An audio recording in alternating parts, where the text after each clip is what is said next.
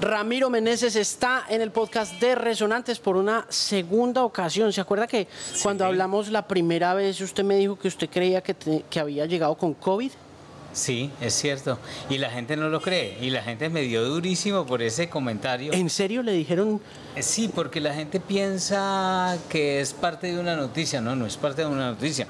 Es un evento que me pasó en mi vida que yo compartí contigo. Claro, pero sí fue noticia. A mí me pareció, yo cuando usted me dijo eso, yo dije, no, esto sí es una noticia. Claro, es una noticia, lo que pasa es que es adversa porque no es portadora de una gran noticia.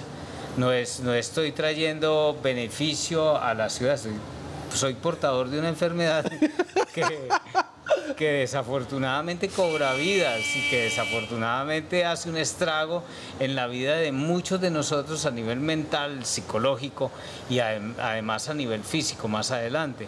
Entonces, yo lo padecí, me costó muchísimo recuperarme y pues no, no pienso que fui el primero, pero seguramente fui uno de los primeros o de pronto fue el primero. El, El- el- infortunio. el agente cero en Colombia. es muy difícil y después me dio. Yo no, esa no, no nos tocó, ¿cierto? No, esa no nos tocó. Bueno, después me voy a México a rodar una película post pandemia, abren los vuelos comerciales, eh, se relaja un poco el mundo y abren el primer vuelo de, de, de Avianca en este caso para, para afuera. Yo me voy a México a rodar una película, Mephisto, y paso de- delicioso en México y cometo varios errores que son los mismos errores que uno comete cuando no sabe de pandemias. Entonces, cuando uno no sabe de pandemia, uno busca soluciones que cree que son las que valen, ¿cierto? Cambiar de ropa apenas uno llega a la casa, andar con guantes, eh, no rascarse los ojos, hablar pasito eh, eh, y sobre todo desconfiar del resto de los seres humanos. Cuando yo llego a México, eh, la gente es tan querida, yo estoy tan ávido de conocer un país que no conozco, lleno de unas culturas que no son Frida Kahlo, porque a mí no me gusta Frida Kahlo, no, no, no la mujer, no, no me gusta el icono que construyeron de ¿Por qué no? Frida Kahlo, porque para mí Frida Kahlo es eh, un, un icono muy construido a través de lo que la gente piensa que es Frida Kahlo pero no del dolor real de Frida Kahlo y de todo su sistema de juego a través de la relación que tiene con Diego Rivera. Entonces, los que conocemos del amor, digo yo, a los que hemos sufrido de el problema que le da a los amorosos, como diría Jaime Sabines, entonces empezamos a deconstruir el amor y a entender que no hay culpables y que nadie nos pertenece. Y todo aquel que quiera eh, o pretenda retener a una persona en base al amor es un esclavista, es realmente un egoísta, es realmente una persona que no está construyendo amor, sino que está aportándole al egoísmo emocional para no amar porque uno lo que ama de las personas es que sean ellos, pero si cuando la persona es ella nos causa problema, ahí ya no hay amor, ahí ya empezamos a pretender que nos está engañando. Es decir, yo te digo a ti, Alejo, vamos a salir, te amo profundamente, soy todo tuyo, y a los tres meses yo digo, conocí a una persona y quiero estar con ella, ¿me vas a dejar? Por supuesto que no. Me vas a decir, mierda, pero tú eres mío, mi amor. Acuérdate que la frase dice mi amor, Pertenencia. mi pertenencia, tú eres mi, mi. Y transformamos el amor en lo que realmente es el amor, que es un invento.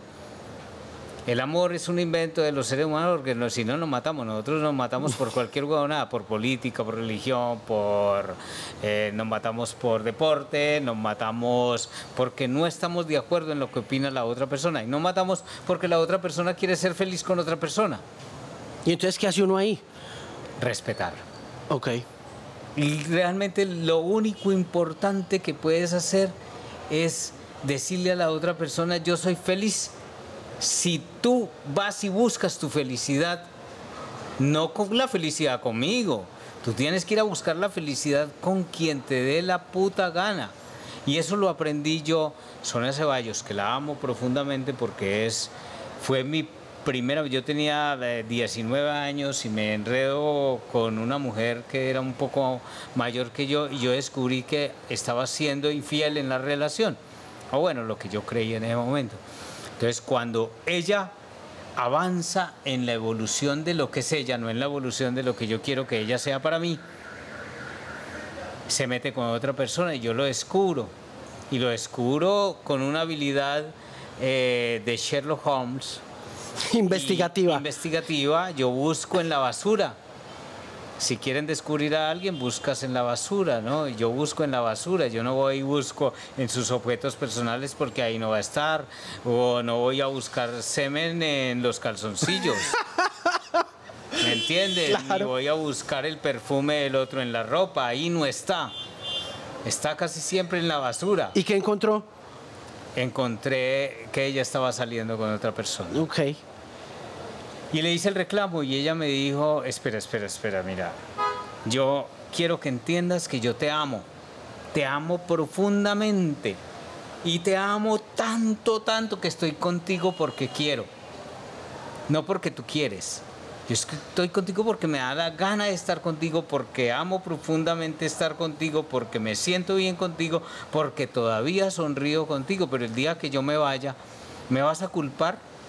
¿Me vas a culpar por no querer estar contigo? Eso es un pecado, eso no es un pecado, es mi decisión. Así como yo decido estar contigo y amarte a ti, también decido irme cuando yo quiera. Ahora, qué afortunados somos y llegamos al fin de nuestros días y, seguimos estando juntos. Pero yo quiero vivir también otras experiencias y eso no es malo. Ahora, hay que asumirlo así. Claro, yo me voy, pero no me, no me pecaminices por estar con otra persona. Deja que yo sea feliz y alégrate por eso. Y lo más bacano es que créeme que yo puedo seguir estando contigo y amarte profundamente. Eso es bonito. Mire, ¿por qué no había ido a México? ¿Por qué no había eh, Pues la verdad me, no es un país que me llame mucho la atención, salvo todo lo que tiene que ver con el arte. Eh, digamos que toda la parte arquitectónica, la parte artística, todo lo que tiene que ver con historia, realmente me fascina. De hecho, uno de mis libros más importantes en la vida, que si no lo has leído te lo recomiendo, es El águila y la serpiente. ¿Eso es de quién? ¿De Octavio Paz? Eso es de Martín. Eh, Martín Luis Guzmán, eso es de... Eh, eso me suena, me suena. Guzmán, Guzmán. No, pero nunca lo he leído. Es Martín Luis Guzmán, eh, espérame, el águila y la serpiente, perdóname, lo googleo, porque es que hace tanto tiempo que lo leí. El águila y la serpiente. Eh, Martín Luis Guzmán es un cronista de guerra. Mm, el águila y las serpientes. Es uno de los libros más fascinantes, muy difícil de conseguir, pero ojalá y lo puedan leer porque créame que es absolutamente maravilloso. Lo voy a buscar. Mire, eh, Ramiro, eh, ¿Mefisto ya salió? Mephisto está en postproducción. Martín Luis Guzmán, sí, no estoy mal.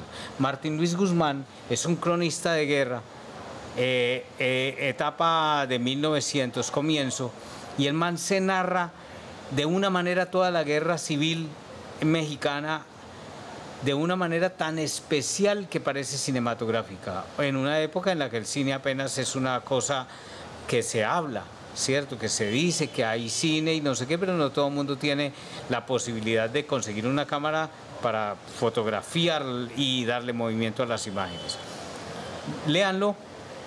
Entonces yo, El Águila y la Serpiente, que es un referente muy importante para mí, yo digo México, eh, Diego Rivera, que es un pintor impresionante, para mí es importante, y en poesía, Jaime Sabines, que es un referente, bueno, Octavio Paz y tal, todos estos. Bueno, Ramiro, ¿se ganó un premio?